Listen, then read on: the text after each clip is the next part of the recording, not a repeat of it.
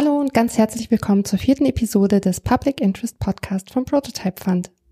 In dieser Folge sprechen wir über Hackathons. Die gibt es nämlich zu fast jedem Thema und Anlass, in jüngster Zeit auch oft digital. Wir selbst waren zum Beispiel an der Organisation des bis dato größten Online-Hackathons des Wir vs. Virus im März beteiligt und haben diesen auch mit initiiert. Im Nachgang haben wir 34 der dort entstandenen Projekte über unser Förderformat fördern dürfen. Und da diese Förderung jetzt zum 1. August ausgelaufen ist, haben wir gedacht, wir nehmen das mal zum Anlass, das Thema auch hier im Podcast zu beleuchten. Dafür haben wir jede Menge Gäste. Mit der Leiterin des Prototype Fund, Adriana Groh, werden wir zum Beispiel speziell über Wir vs. Virus nochmal sprechen. Außerdem dabei sind Philipp Stephan von Jugendhakt, Elisabeth Giesemann von Wikimedia Deutschland, Sebastian Soth von der Deutsche Bahn Mindbox und Marie Hannikat von der estnischen Hackathon-Organisationsreihe Garage 48. So, beginnen wollen wir gleich mit Wir vs. Virus. Die Idee dazu entstand an einem Sonntagabend im März, kurz nachdem der Lockdown in Deutschland verhängt wurde. Inspiriert war das Ganze von Hack the Crisis aus Estland. Diesen Hackathon hat nämlich genau Garage 48 organisiert. Und genau, die Idee entstand zwischen Tech for Germany und dem Prototype Fund, und in der Folge wurde dieser Hackathon innerhalb von unglaublichen fünf Tagen organisiert. Es wurden Herausforderungen rund um die Corona-Pandemie eingereicht. Mehr als 40.000 Menschen haben sich zur Teilnahme angemeldet. Und dann fand am folgenden Wochenende, nämlich vom 20. bis 22. März, dieser Hackathon komplett remote statt. Das war tatsächlich zu dem Zeitpunkt ein ähm, komplettes Novum. Und finde ich auch zu betonen, wie viel ehrenamtliche Unterstützung es vor, während und sogar auch noch nach dem Hackathon gab. Aber wir haben jemanden hier, der sich damit ja noch viel besser auskennt. Und das ist Adriana Groh, die eigentlich auch den Prototype Fund leitet und genau dieses Jahr aber ganz nebenbei mit ähm, ein paar anderen Leuten halt noch diesen Hackathon aus der Hüfte geschüttelt hat. Ja, Adriana, und ich würde vorschlagen, ganz am Anfang erzählst du vielleicht einfach noch mal ein bisschen was allgemein zum Wir vs. Virus Hackathon. Was ist das eigentlich? Wie ist der entstanden? Was war deine Rolle, beziehungsweise auch die Rolle des Prototype Funds dabei? Und ja, was dir sonst noch dazu einfällt? Ja, gerne. Das kam total spontan zustande. Gleich am Anfang, also Anfang Mitte März, als es gerade so losging, dass äh, wirklich dazu aufgerufen wurde, dass alle zu Hause bleiben sollen, alle ähm, ins Homeoffice, also alle, die können, alle ins Homeoffice geschickt wurden und äh, jeder sich so ein bisschen in, in diesen gefühlten Lockdown zurückgezogen hat. Und da hatten wir mitbekommen, dass in ähm, Island ein Hackathon äh, äh, gestartet wurde, auch super schnell, super spontan übers Wochenende für äh, Ideengenerierung, wie man auf eben diese Covid-19-Krise reagieren kann. Da hat mich dann Christina Lang von Tech for Germany angerufen und hat gesagt, ich das mitbekommen habe und wie cool und äh, es twittern auch ganz viele aus unserer Blase darüber und ob wir nicht sowas auch machen könnten. Und ich hatte in äh, der Code for Germany Community gesehen, dass sich da schon verschiedene Community-Mitglieder darüber unterhalten hatten, so könnten wir nicht das Projekt so ein bisschen abwandeln, dann würde das vielleicht so helfen oder könnten wir nicht dieses und jenes machen. Und deswegen habe ich dann direkt gesagt, ähm, ja, ich glaube auf jeden Fall, dass wir sowas machen können. Wir haben coole Leute, die motiviert sind, die die Skills haben. So, wenn wir da so ein Hackathon starten, dann kommen die bestimmt äh, und und machen da was Cooles. Genau, das, das war's. Äh, mehr mehr hat's irgendwie nicht gebraucht, als einmal zu sagen, ja, komm, lass machen. Und dann waren relativ schnell die anderen, die auch auf Twitter unterwegs waren, an Bord, also ähm, Social Entrepreneurship Netzwerk und äh, Impact Hub Berlin, Project Together, D21, und so war dann so lose, schnell, auch jetzt nicht total organisiert, sondern eher so über halt unsere Fühler zusammengespürt, so eine Gruppe an Leuten zusammen. Und dann haben wir losgelegt, diesen Hackathon zu planen. Ja, es klingt ja dann nach einem wilden Ritt. War wild. Ja, und wie du gerade sagtest, die Vorbereitungszeit war ja dann nicht besonders lang. Also von irgendwie der ersten Idee am Sonntag bis zum Start am Freitag waren es dann knappe fünf Tage. Und äh, ich könnte mir vorstellen, dass ihr wahrscheinlich einige Entscheidungen jetzt nicht ganz, ganz lang und ja, ausgebreitet von dir treffen konntet, sondern vielleicht auch mal die eine oder andere Entscheidung einfach relativ schnell treffen musstet. Und ja. nun ist der Hackathon ja mittlerweile knapp fünf Monate her und mich würde mal interessieren, ob ihr aus eurer jetzigen Perspektive, ihr arbeitet ja auch immer noch in dem Konsortium zusammen, vielleicht einige Learnings habt oder sagt, okay, es gibt vielleicht diese oder jene Sache, die würden wir, wenn wir das ganze Ding jetzt nochmal organisieren würden, vielleicht anders machen. Ja, also es hat vielleicht auch so eine gewisse, obwohl, also ich würde jetzt rückblickend sagen, es war vielleicht so eine gewisse Naivität dabei, dass du sagen, wir machen das einfach so schnell und zack, und dann haben wir einen Hackathon und kommen vielleicht ein paar gute Ideen rum. Aber in dem Moment, wo wir uns dazu entschieden hatten, wussten wir ja nicht, dass das so ein gigantisches, großes Ding mit Wahnsinnsreichweite wird und Schirmherrschaft des äh, Kanzleramts und dann der Bundesregierung. Da dachten wir einfach, wir, wir ma machen das äh, als diese zivilgesellschaftlichen Organisationen ehrenamtlich mhm. und es wird irgendwie nett und dann kann man, kann man danach gucken, was dabei rumkommt dann in diesen fünf Tagen Vorbereitungszeit mehr hatten wir ja nicht, ist es halt so schnell so groß geworden, dass man, wenn man das gewusst hätte, vielleicht am, also am Anfang noch länger hätte drüber nachdenken müssen, wer ist das denn jetzt hier eigentlich? Also wer sind wir denn, die jetzt überlegen, dass wir das machen? Wer fehlt uns noch? Ähm, was müssen wir alles an, an Qualitätsmindeststandards am, am Ende erreicht haben, damit das auf jeden Fall ähm, durchzuführen ist und so weiter. Aber das, ja, das war am Anfang eben nicht so relevant, weil wir da dachten, so wie in Estland, vielleicht irgendwie 1000, maximal 3000 Leute, sich da übers Wochenende äh, virtuell zusammensetzen und sagen, guck mal, das wäre vielleicht eine coole Idee, wie wir jetzt diese Krise ein bisschen abschwächen könnten. Und ja, so. Und halt nicht mehrere zehntausend Leute, die sich da Ja. Genau, also äh, das, das muss man halt dazu sagen. Und es war auch keinerlei Geld in diesem Hackathon zu den fünf Tagen Vorbereitungszeit. Und äh, eigentlich hatten wir ja auch alle noch andere Vollzeitjobs, die wir dann mal so ganz schnell für ein paar Tage, ähm, keine Ahnung, irgendwie, äh, naja. Ja, also was wir anders gemacht hätten, wäre dann auf jeden Fall wenn man gewusst hätte, wie groß das wird und äh, wie welche welche also wie gewichtig dann auch, dass man okay, welche Kompetenzen, äh, welche Menschen fehlen uns noch, die uns vielleicht äh, noch an ein oder anderen Stellen hätten beraten können und die in der Konzeption dabei gewesen wären. Wie können wir von vornherein schon sicherstellen, dass direkt nach dem Hackathon Gelder zur Verfügung stehen, damit man Ideen weiter bearbeiten kann und zu Projekten entwickeln kann. Da hatten wir zwar schon so ein bisschen dran gearbeitet, aber wir haben dann halt auch sehr viel Geld gebraucht für die Fülle an Projekten, die dabei rauskamen. Und das hat dann einfach sehr lange gedauert. Also da waren wir ja mit dem Prototype Fund involviert und das ging schon in Lichtgeschwindigkeit äh, in Zusammenarbeit mit dem BMBF, aber das Lichtgeschwindigkeit für öffentliche Förderung bereitstellen ist halt dann immer noch zu langsam für was man halt bräuchte nach einem Hackathon. Genau, also von daher so kleine würde ich schon sagen, aber doch dann in Retroperspektive sehr wichtige Stellschrauben hätten wir, wenn wir das gewusst hätten, auf jeden Fall noch nachgezogen. Und die wären auch generell gut gewesen, dass wir die beachtet hätten. Aber ähm, gerade wegen der großen Ordnung war es dann halt etwas wichtiger. Aber ja, im Nachhinein ist man immer schlauer. Ja gut, da ist es dann halt auch irgendwie ein bisschen so ein Henne-Ei-Problem. Ne? Also Klar, wenn ihr jetzt am Anfang vielleicht gesagt hättet, okay, wir ähm, machen uns jetzt diese ganzen Gedanken dazu, zur, irgendwie zum Beispiel zur technischen Infrastruktur, dass die irgendwie ausgelegt ist für wahnsinnig viele Menschen oder wir denken jetzt im Vorfeld schon über das Unterstützungsprogramm nach, das irgendwie danach vielleicht in Kraft treten soll und dann sind es aber vielleicht dann nur, weiß nicht, 200, 300 Menschen, die sich anmelden, dann gut, also nicht, dass es sich dann nicht lohnt, aber dann würde man sich im Nachhinein vielleicht auch denken, ja gut, hätte man jetzt vielleicht im Vorfeld sich nicht so ganz viele Gedanken über diese einzelnen Sachen machen brauchen. Also letztlich, man kann halt im Vorfeld nicht genau wissen, wie viel oder wie wenig sozusagen ähm, Gedankenschmalz darin sich letztlich lohnt, ne? Nee, wenn man das langfristig plant, dann kann man natürlich so ungefähr abschätzen, vielleicht wie viele Anmeldezahlen hat man, dann hat man zwischen der Anmeldung und dem Durchführen auch nochmal Zeit. So, und dann kann man das irgendwie darauf auslegen. Dann kann man das Ganze vielleicht auch nochmal viel besser betreuen. Dann weiß man, okay, wir haben 3000 Anmeldungen.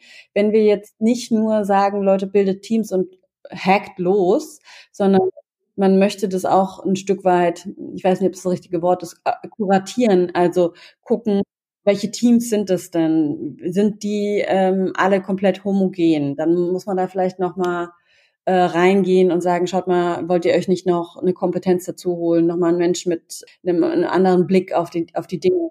Solche Sachen, dass man also nicht nur guckt, dass man als Team divers ist und dass man danach eine gute Supportstruktur aufbaut, sondern dass man auch während des Hackathons reingeht, guckt, wie arbeiten diese Teams, welche Menschen sind da, muss man da nochmal nachjustieren oder sowas.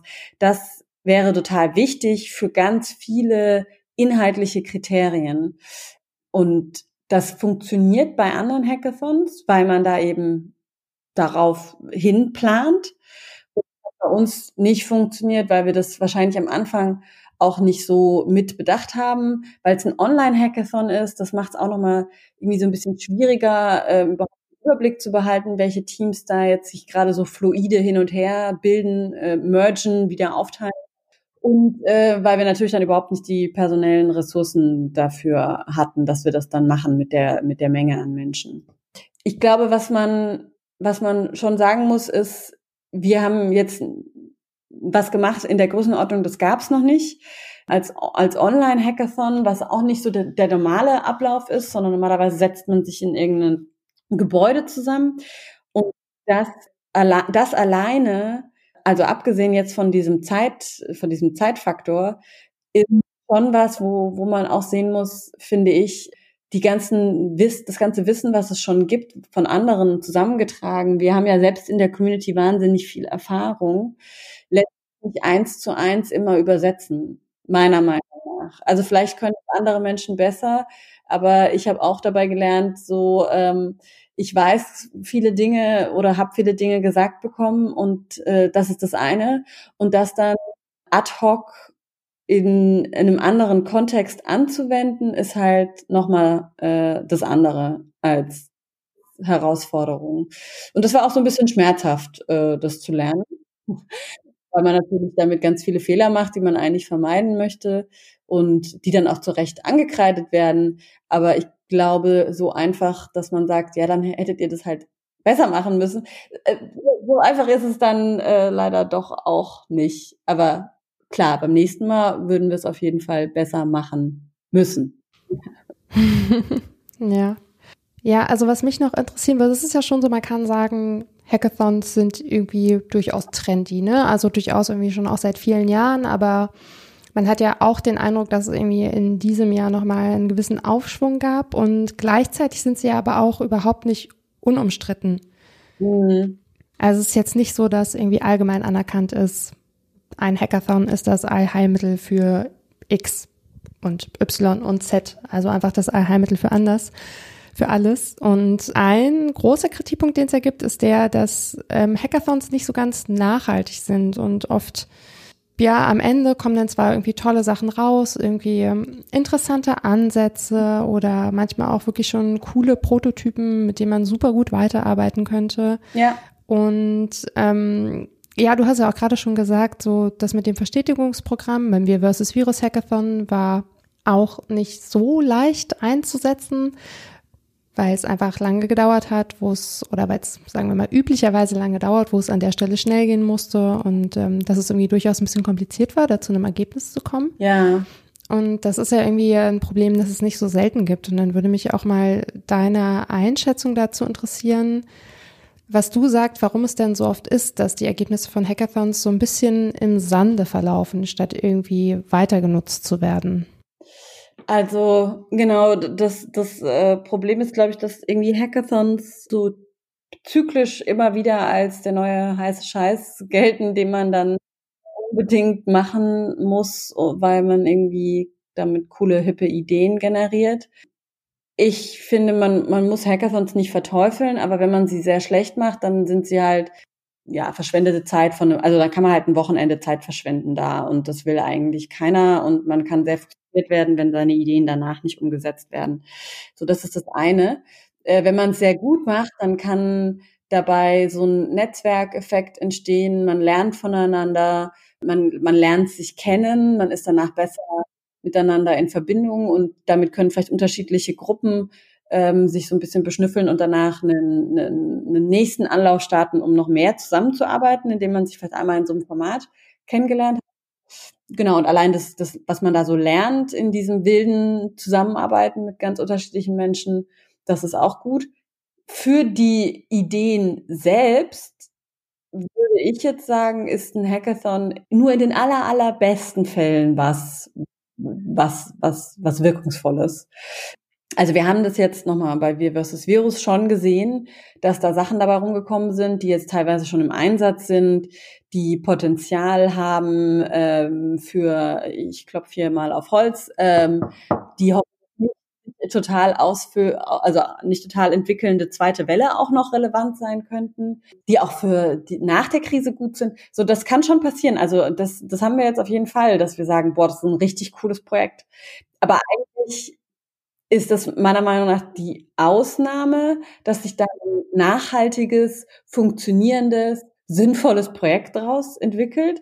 Oft sind eher nette Spielereien und die Ideen brauchen eigentlich noch eine ganze Menge an, äh, an, an, an Runden, wo man sie wieder verwirft und, und neu bearbeitet, bis da wirklich was Gutes dabei rauskommt.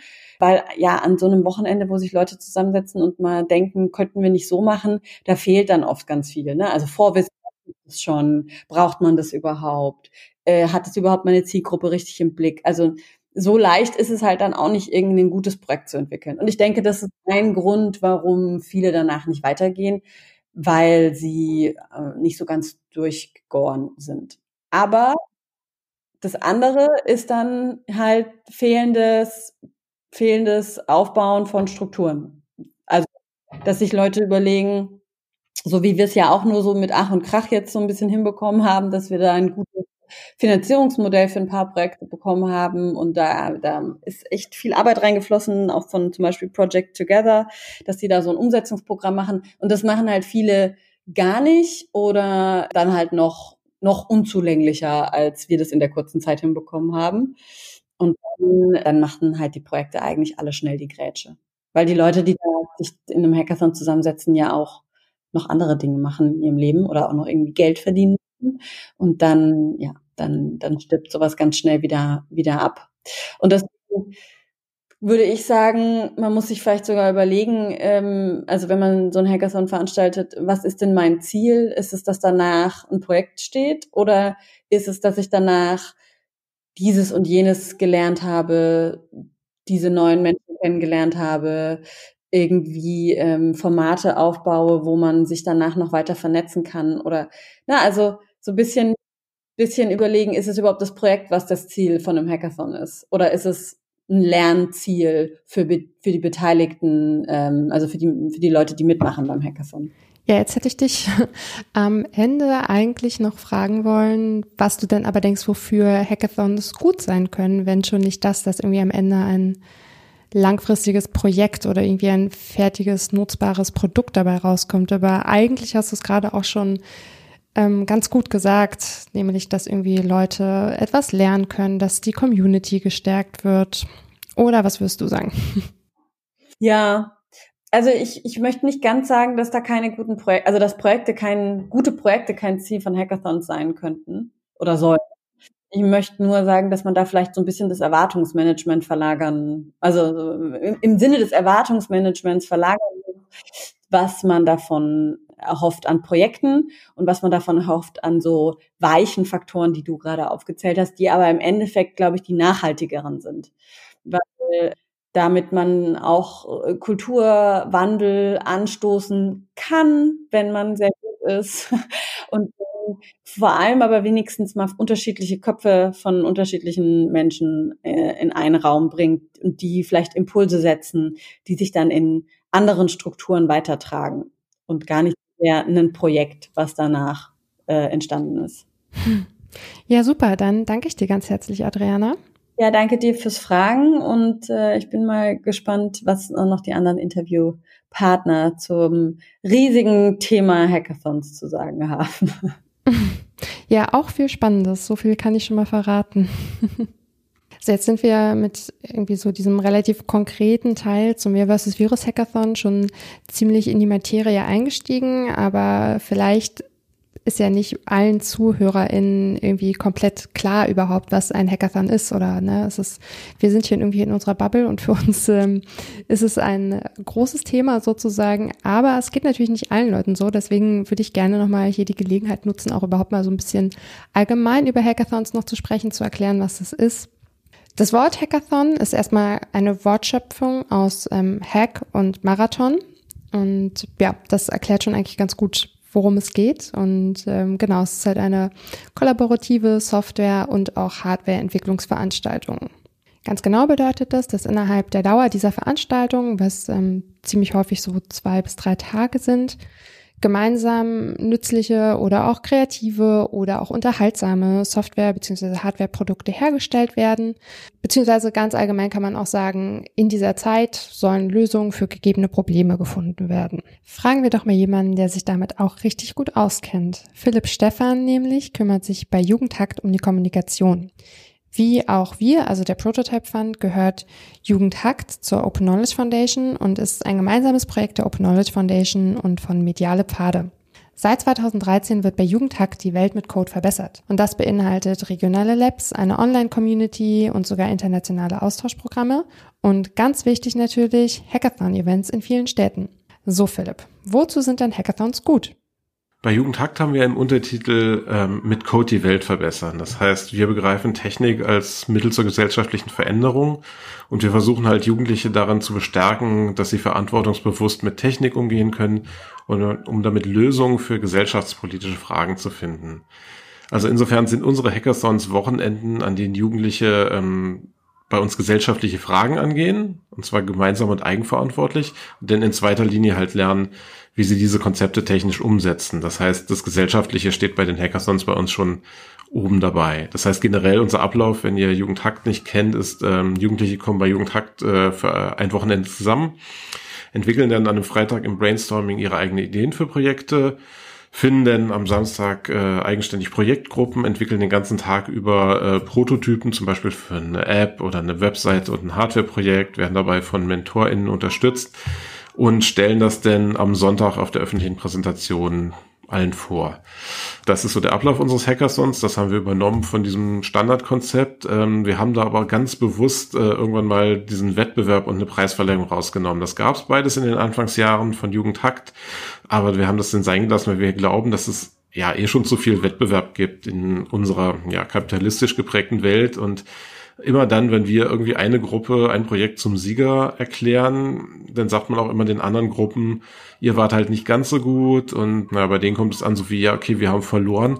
Und wenn man denn als Jugendlicher vielleicht ein ganz tolles Wochenende gehabt hat und dann mit sozusagen dieser letzten Botschaft auf der Preisverleihung nach Haus geschickt wird, dann ist es natürlich auch irgendwie ein Dämpfer und wir haben uns dann irgendwann entschlossen, äh, 2017 glaube ich, dann einfach diesen ganzen Wettbewerbsteil, den den Hackathons eigentlich immer beinhalten, einfach wegzulassen. Das heißt, alle stellen ihre Projekte vor, alle sind super und das finden wir viel besser so.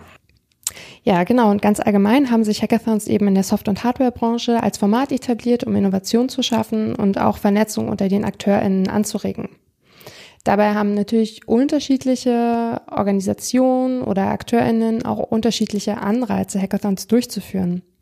Konzerne beispielsweise wollen damit ihre Produkte bekannter machen. Sie wollen zum Beispiel auch neue EntwicklerInnen entdecken oder sie haben das Interesse, Sicherheitslücken zu schließen oder auch innovative Ansätze rund um ihr Produkt zu fördern. Auch zum Beispiel die Deutsche Bahn mit der DB Mindbox veranstaltet Hackathons.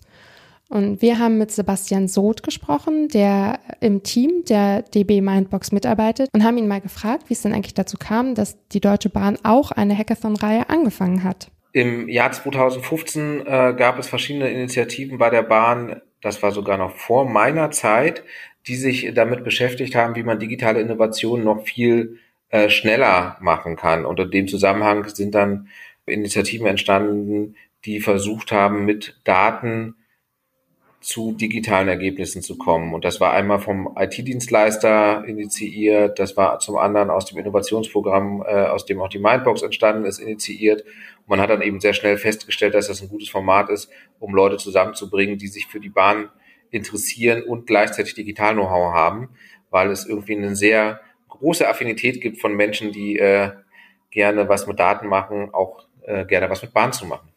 Mhm, ja, und gut, jetzt sind Hackathons dafür bekannt, dass in kurzer Zeit relativ konkrete Ergebnisse entwickelt werden. Inwiefern nutzt denn die Bahn die Ergebnisse aus den DB Hackathons? Wir haben mittlerweile über 17 von diesen Hackathons gemacht und auch äh, relativ viele Hackathons unterstützt, die andere machen, so dass das so ist, dass man im Prinzip nicht sagen kann, wir haben jetzt ein Hackathon, ein Ergebnis, eine Umsetzung, sondern uns geht es tatsächlich darum, da eine digitale Community zu haben, die auch gemeinsam voneinander lernt. Wir haben aber tatsächlich auch Dinge gemacht, äh, die dazu führen, dass eine tolle Idee vom Hackathon sich zum Beispiel jetzt auch wiederfindet als richtige Funktionalität im München Navigator. Das war dann aber nicht das Hackathon-Ergebnis, sondern die Leute, die sich dort kennengelernt haben, hatten dann verschiedene Ansätze. Das ist dann weiterentwickelt worden. Daraus ist dann ein ganz konkretes Projekt geworden. Oder jetzt hier in Münster, wo ich heute äh, im Bahnhof sitze, weil wir live Dinge auf digitalen Vitrinen mit Code von Münster äh, getestet haben. Da war ein Hackathon-Ergebnis so toll, dass dann klar wurde, wir wollen das weiterentwickeln, wir wollen das weiter unterstützen. Das führt jetzt dazu, dass wir eine Testplattform haben, um digitalen Content aus dem Münsteraner Umfeld auch an einem Bahnhof zu präsentieren und das gemeinsam mit der lokalen Community zu machen. Und diese Ansätze wiederum, die stellen wir dann auch öffentlich vor, weil wir hoffen, dass durch die Offenheit Menschen die Gelegenheit bekommen, aus diesen Daten was zu machen, mit den Ansätzen was zu machen, aus den Erfahrungen was zu machen. Und das ist so unser Hauptansatz. Also wir wollen guten Ideen eine Öffentlichkeit schaffen. Wir wollen dafür sorgen, dass Menschen sich miteinander austauschen und dass das dann hinterher sich natürlich auch in digitalen Produkten wiederfindet, äh, die wir anbieten oder die andere anbieten. Genau, auf der anderen Seite gibt es allerdings auch bei Unternehmen Anreize zur Organisation von Hackathons, die man kritisch sehen kann. So ist es zum einen natürlich ein Weg, manchmal an billige Arbeitskräfte zu kommen. Und es gibt auch in Teilen das Bestreben, diese Hacker-Culture zur neuen Arbeitsnorm zu machen. Das heißt, irgendwie prekäre Bedingungen zu etablieren, dieses Selbstmarketing und irgendwie eine unternehmische Karriere im Sinne von Unternehmergeist. In der freien EntwicklerInnen-Szene ist ein sozusagen beliebter Grund, Hackathons zu veranstalten oder auch an ihnen teilzunehmen, die eigene Community zu vernetzen und auch zu erweitern. Und bei den EntwicklerInnen selbst ist ganz oft die Vernetzung an oberster Stelle, das Kennenlernen von Gleichgesinnten und was auch ganz wichtig ist, die eigenen Fähigkeiten zu erweitern. Auch Wikimedia Deutschland veranstaltet ziemlich viele Hackathons. Es gibt da unter anderem internationale Hackathons oder auch den Wikidata Hackathon. Wir haben auch mit Elisabeth Giesemann gesprochen, die bei Wikimedia Deutschland in der Presse- und Öffentlichkeitsarbeit arbeitet und sie gefragt, welche Ziele denn beispielsweise Wikimedia mit den Hackathons verfolgt. Ja, also ähm, Wikimedia lebt ja vor allem von den Freiwilligen, ob jetzt Wikipedia, Wikidata oder auch andere Projekte, alle werden von Ehrenamtlichen gepflegt und erweitert. Für uns Hauptamtliche ist es deshalb die wichtigste Aufgabe, den Ehrenamtlichen gute Bedingungen für diese Arbeit zu schaffen. Und das heißt zum einen, dass wir äh, Infrastruktur zur Verfügung stell stellen, die den Zugang zu Quellen erleichtert und auch, dass wir Strukturen und Events organisieren, die den Austausch in der Community stärken. Und deshalb organisieren wir eben auch unterschiedliche Hackathons und für die Wikipedia auch sogenannte Editathons, bei denen Freiwillige zusammenkommen und gemeinsam Wikipedia-Artikel editieren und erstellen. Die Formate haben dabei ganz unterschiedliche Regelmäßigkeit und Zielgruppen, aber es geht vor allem darum, dem digitalen Ehrenamt, das häufig im eigenen Zuhause stattfindet, eine soziale Komponente zu geben. Du hattest ja nach den Zielen gefragt, die wir verfolgen. Und dadurch, dass sich die TeilnehmerInnen über ihre Ideen und auch Herausforderungen auf den Hackathons und Editathons austauschen, werden unsere Ziele auch schon mitverfolgt weil wir es so sehen, dass die Community am besten selbst weiß, was sie braucht und dafür wollen wir ihnen eben den Raum geben. Dadurch entstehen dann auch die besseren Anwendungen, weil natürlich, wenn die Menschen ihr Herzblut hinter ein Projekt stecken, die kreativsten Ideen entstehen. Hackathons kann man darüber hinaus auch dadurch charakterisieren, dass sie irgendwie eine sehr klare Formatierung und Produktorientierung haben. Also es gibt den festgelegten Zeitraum, es gibt ganz, ganz oft thematisch eingegrenzte Inhalte. Die Arbeit findet oft in interdisziplinären Teams statt, was natürlich im besten Fall dazu führt, dass die einzelnen Teammitglieder was voneinander lernen können. Und am Ende wird ein Prototyp vorgestellt. Für Teilnehmende gibt es ganz unterschiedliche Anreize, an Hackathons teilzunehmen. Einer davon ist die Bereitstellung bislang unveröffentlichter Daten oder auch die Bereitstellung nicht öffentlich zugänglicher Technologien oder aber auch ein Preisgeld. Hackathons gibt es mittlerweile seit mehr als 20 Jahren. Der erste fand 1999 in den USA statt. Danach wurden sie dann sehr beliebt im Silicon Valley und peu à peu auf der ganzen Welt. Als es um Wir vs. Virus ging, haben wir ja bereits den Hack the Crisis Hackathon im März 2020 in Estland erwähnt. Der wurde von Garage 48 organisiert.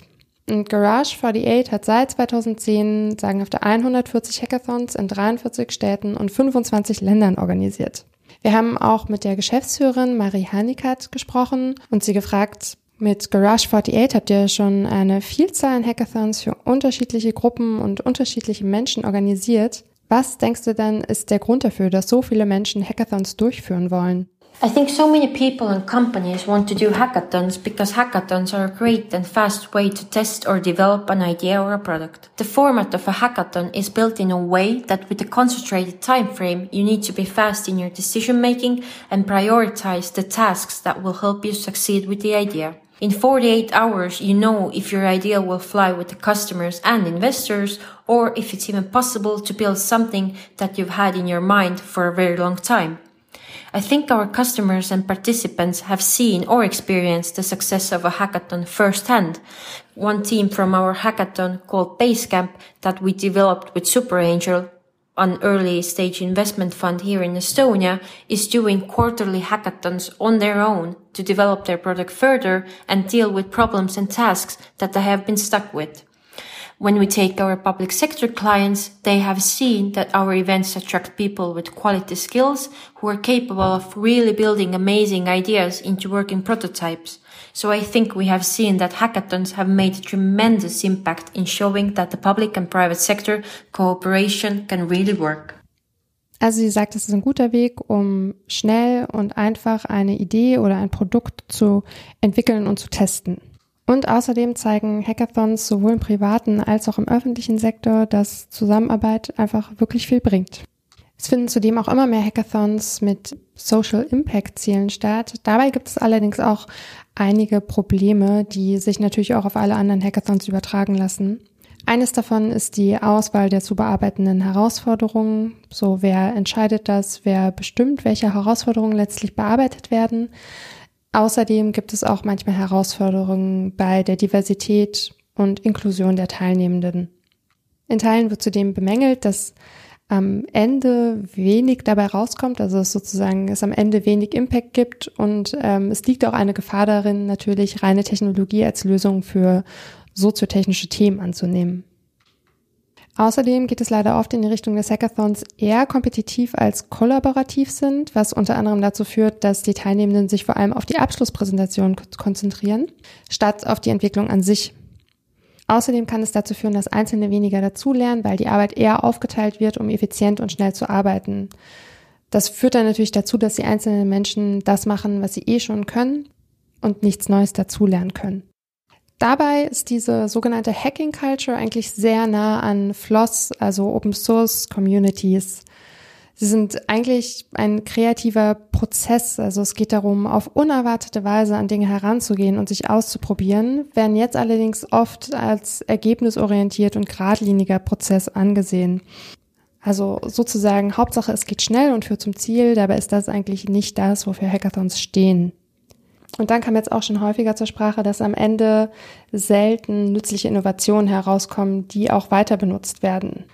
Ja, und dazu kann man sagen, Hacks are Hacks, not Startups. Und es ist halt oft das gleiche wie bei Förderungen.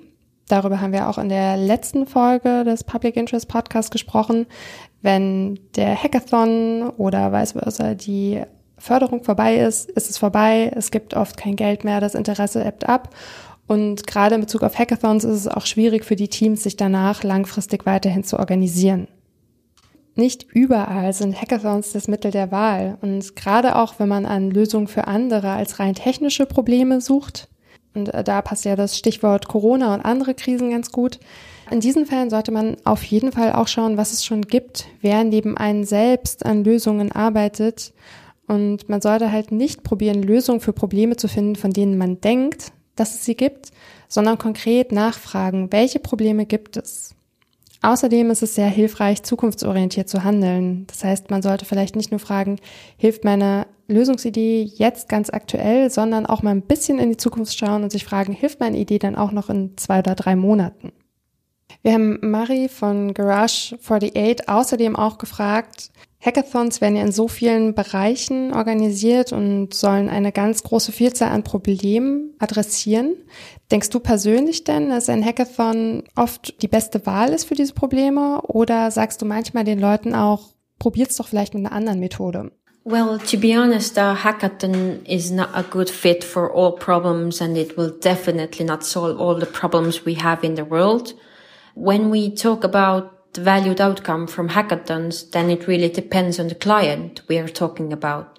For example, if we talk about our development cooperation projects together with the Ministry of Foreign Affairs here in Estonia, then the valued outcome is the new startups created in the targeted countries that will eventually help to boost the economy and keep young people in their homeland.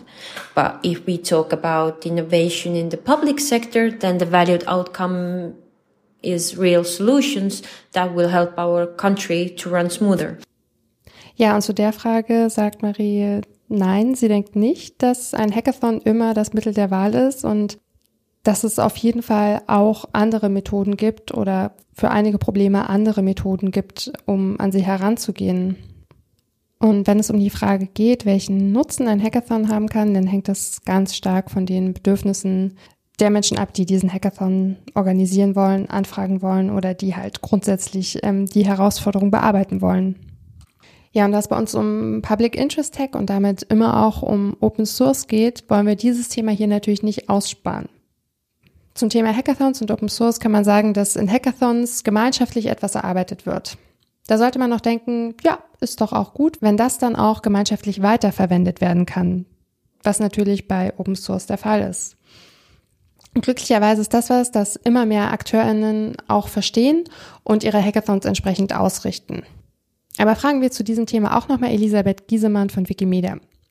Ihr plädiert ja dafür, dass offene Daten verwendet werden und das immer, aber auch wenn es um Hackathons geht. Welche Vorteile haben diese denn aus eurer Sicht gegenüber proprietären Daten und wie steht ihr zum Beispiel dazu, dass auch proprietäre Systeme Open Data verwenden, ihre Arbeitsergebnisse im Gegenzug dann aber nicht zur Verfügung stellen? Ja, ähm, generell plädieren wir natürlich für offene Daten, da wir uns als Verein ja für freien Zugang zu Wissen und demnach auch Daten stark machen. Offene Daten bieten aber natürlich auch mehr Interoperabilität und Nachvollziehbarkeit Gleichzeitig ist es bei uns auch für die Community und die Institutionen, mit denen wir kooperieren, viel einfacher, mit offenen Daten zu arbeiten. Das liegt daran, dass es zum Beispiel häufig ja keine wirkliche Alternative ist, die Daten erstmal bei der öffentlichen Hand anzufragen, denn es ist oft gar nicht klar, ob und welche Daten überhaupt existieren. Da ist es dann schwierig, auf Ideen zu kommen. Viele der Ideen für Anwendungen ergeben sich ja auch erst, wenn man sieht, welche Daten überhaupt vorhanden sind. Außerdem wollen wir es auch nicht der freiwilligen Community überlassen, viel Zeit in lange und komplizierte Rechteklärungen zu stecken. Für die ehrenamtliche Arbeit ist das ein großer Aufwand, den viele nicht auf sich nehmen würden. Das verstehen wir auch voll und ganz. Dadurch würden auch viele Projekte gar nicht erst realisiert werden, wenn es dieses Hindernis noch gäbe.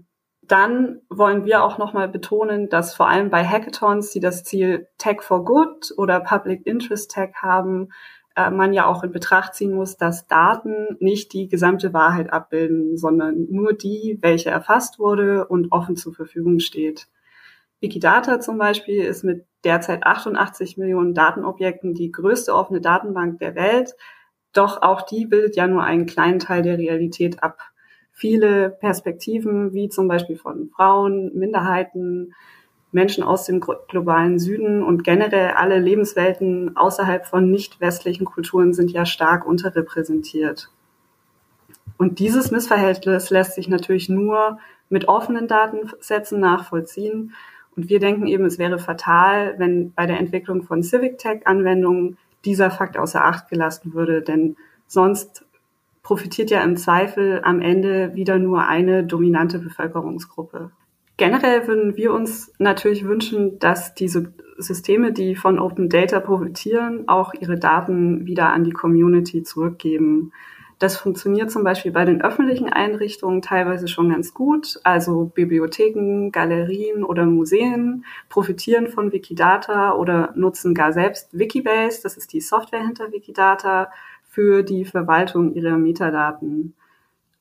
Damit sind sie dann automatisch Teil des Ökosystems offener Daten und speisen im Gegenzug ihre Daten wieder bei uns ein. Bei der initialen Entwicklung von Wikidata haben sich auch die EntwicklerInnen für die CC0-Lizenz entschieden, was bedeutet, dass eben die Daten komplett gemeinfrei sind.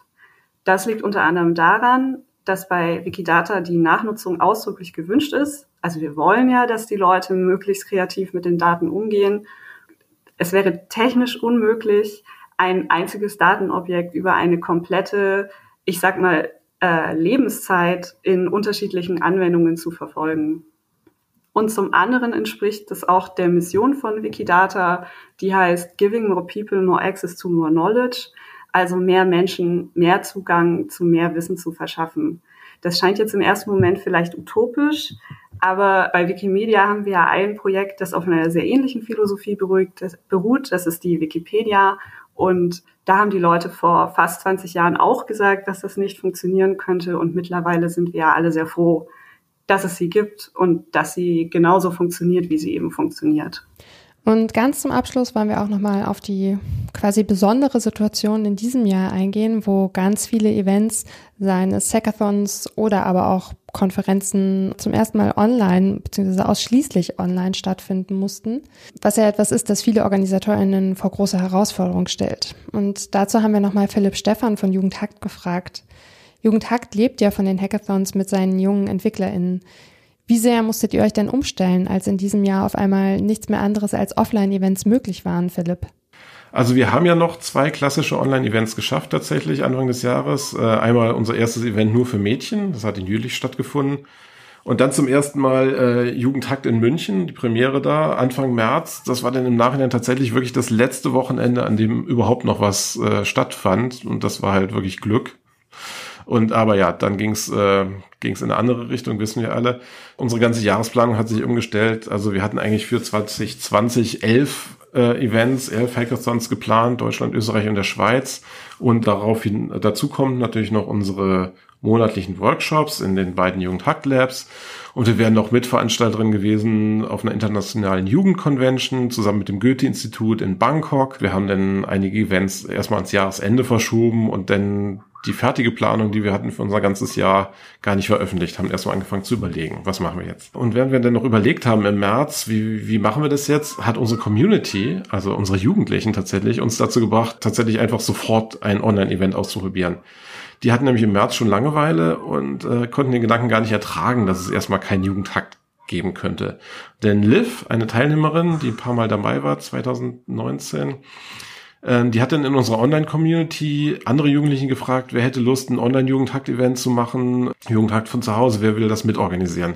Dann haben sich am nächsten Tag ein Dutzend Jugendliche eigenständig in einem Call zusammengefunden und danach, am nächsten Tag kamen sie zu uns und haben gefragt, wir würden das gerne machen, so Online-Jugendhakt. Darf das denn offiziell Jugendhakt heißen? Wie machen wir das? Haben wir kurz nachgedacht und dann haben wir einfach gesagt, äh, wir bieten euch an, wir unterstützen euch wir machen jetzt einfach ad hoc eine Orga-Gruppe aus uns, aus unserem hier festangestellten Team und aus eurer Jugendorga. Und dann haben wir tatsächlich mit nur zwei Tagen Vorlaufzeit einen Online-Hackathon gemacht. Mit Orga, mit MentorInnen und dann mit 13 Jugendlichen, die teilgenommen haben. Alles über Tools wie Zoom, Big Blue Button, Etherpad oder CodeMD über unsere bestehende Online-Plattform, äh, die basiert auf Zulip, das ist die Online-Community von äh, Jugendhackt und inklusive Präsentation am Sonntagnachmittag, wie immer eigentlich mit Livestream. Also das alles quasi von der Idee bis zum, bis zum letzten Bit sozusagen in weniger als sieben Tagen. Das hat auch nicht immer alles geklappt, aber es war halt super lehrreich äh, für uns und wir haben dann diese Erfahrung als Grundlage genommen und ein Konzept für Online-Hackathons geschrieben. Und davon finden tatsächlich im September oder Ende August, Anfang September die ersten statt, organisiert von den Städteorgas, die die normalen Events gemacht hätten, in Linz in Österreich, in Halle und in Hamburg. Dann haben wir noch zwei von diesen Events, die wir verschoben haben in Heidelberg und Köln. Die sind für November tatsächlich als Präsenzevent so richtig klassisch geplant. Die haben natürlich einen fertig ausgearbeiteten Hygieneplan, aber natürlich auch diesen, diesen on, dieses Online-Konzept als Plan B in der Schublade. Das wird sich halt noch zeigen, wie die stattfinden. Und wir mussten aber tatsächlich die andere Hälfte der Events, die wir jetzt gerade für dieses Jahr geplant hatten, vor allen Dingen unser eigenes Großes in Berlin, was wir selbst organisieren, ins nächste Jahr schieben müssen. Das stimmt. Aber wir haben stattdessen halt sehr viele kleinteilige Sachen äh, online gemacht. Und das hat tatsächlich ziemlich gut funktioniert. Also unsere zwei Jugend-Hackt-Labs, die wir sowieso haben, die haben jetzt im Frühling und Sommer viele Online-Workshops organisiert, an denen die Jugendlichen dann von überall teilnehmen konnten. Und eigentlich war das sogar ein Vorteil für alle, die nicht direkt im Einzugsbereich eines Labs wohnen, die einfach dann auch online mitmachen konnten, ganz ohne Reise. Ja, und, und wir hier vom, vom Team in Berlin, von der OKF und von Mediale Pfade haben halt online ein paar neue Formate ausprobiert, die es halt vorher gar nicht gab. Also wir haben dreimal was gemacht, das hieß äh, Bring Your Own Project. Das ist ein Videocall, wo Jugendliche ihre eigenen Projekte vorstellen konnten oder Projekte, die sie bei Jugendhakt schon mal angefangen haben. Und äh, das hatte das Ziel, äh, andere Jugendliche zu erreichen, die dann sagen, das ist ja eigentlich interessant, lass uns das mal gemeinsam einfach weiterentwickeln. Wir haben auch mit verschiedenen Tools einfach mal gemeinsam rumgehangen mit unserer Community, weil wir einfach einen Ort so dachten, brauchen zum Reden, zu gucken, wie es allen geht, um einfach mal irgendwie virtuell zusammenzukommen. Und dann gibt's dann noch den Jugendhack Community Talk. Das mache ich seit April alle drei Wochen als Livestream. Da haben wir immer jemand anderen aus unserer Community zu Gast, also Mentorinnen oder Workshopleiter oder Jugendliche und ja, immer unterschiedliche Gäste und mit denen reden wir dann eine, fast eine ganze Stunde lang über ein Thema. Wir hatten schon offene Daten, wir hatten Grafikprogrammierung, wir hatten Sensorhardware am Beispiel von Bienen. Wir waren noch mal ganz on topic mit einem Mentor geredet über die Datenerhebung, über die Datenerhebung von Corona-Fallzahlen im Robert-Koch-Institut ja, dieser Community Talk ist auf jeden Fall ein Format, das mir total viel Spaß macht in der Vorbereitung, dass es eigentlich ohne Corona nicht gegeben hätte. Und es wird tatsächlich auch weitergehen. Also selbst wenn es jetzt einen Impfstoff gegen Covid-19 gibt und wir mit unseren Veranstaltungen zu dem zurückkehren, wie wir das früher gemacht haben, äh, wollen wir diesen Online-Livestream tatsächlich ähm, eher noch ausbauen und weitermachen. Also eine schöne neue Ergänzung von unserem Programm. Ja, aber ich hoffe tatsächlich wirklich sehr, dass es halt äh, irgendwann zurückgeht zu den Veranstaltungen, wie wir sie ähm, bis Anfang des Jahres gemacht haben, weil wir können halt echt viel über verschiedene Tools nachbilden, wir können online machen, wir haben alle bei uns im Team in den letzten Monaten richtig viel ausprobiert und richtig viel gelernt. Aber einfach sehr viel von dem, was Jugendhakt ausmacht, also dieses Kennenlernen, das Zusammensein an einem Ort, äh, genau, dass man halt als Jugendlicher nicht zu Hause sitzt in seinem üblichen Umfeld, sondern ein Wochenende mal woanders ist, ohne Eltern, ohne Schule, das können wir tatsächlich online immer noch nicht richtig nachbilden. Ja, und damit wollen wir dann auch abschließen nach dieser wirklich großen Anzahl an Antworten und zum Teil auch neuen Fragestellungen zum Thema Hackathons. Ich weiß nicht, wie es euch geht. Für mich selbst habe ich, glaube ich, so ein bisschen rausgezogen, Hackathons nicht als All-in-One-Lösung zu betrachten, sondern als das, was sie sind, nämlich Community-Events, von denen alle Beteiligten auch etwas haben wollen und sollen und eine Möglichkeit, Impulse zu setzen und Neues auszuprobieren. Außerdem habe ich für mich auch noch mitgenommen, es hilft durchaus auch, sich schon vor dem Hackathon zu überlegen, wie man mit dem Ergebnis weitermachen will. Also ob man zum Beispiel für herausragende Ansätze ein weiterführendes Programm anbieten will. Schreibt uns gern auch zum Beispiel auf Twitter, was eure Gedanken dazu sind. Und ansonsten hoffen wir wie immer, dass es euch gefallen hat. In circa vier Wochen wird es die nächste Episode vom Public Interest Podcast geben. Und bis dahin wünschen wir euch eine gute Zeit. Macht's gut!